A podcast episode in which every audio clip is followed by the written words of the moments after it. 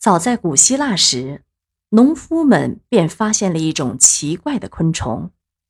这种昆虫半身直起，庄严地立在被太阳灼烧的青草上，宽阔的宛若轻纱的薄翼拖曳着，前臂如同手臂伸向半空，好像是在向上天祈祷。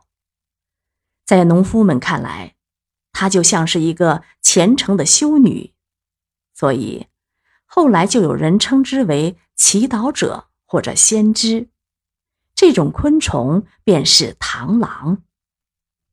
如此幸福的一天，雾一早就散了。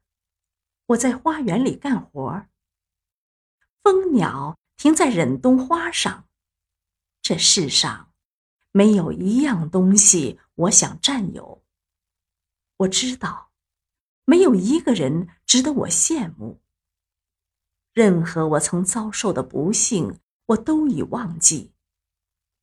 想到故我今我同为一人，并不使人难为情。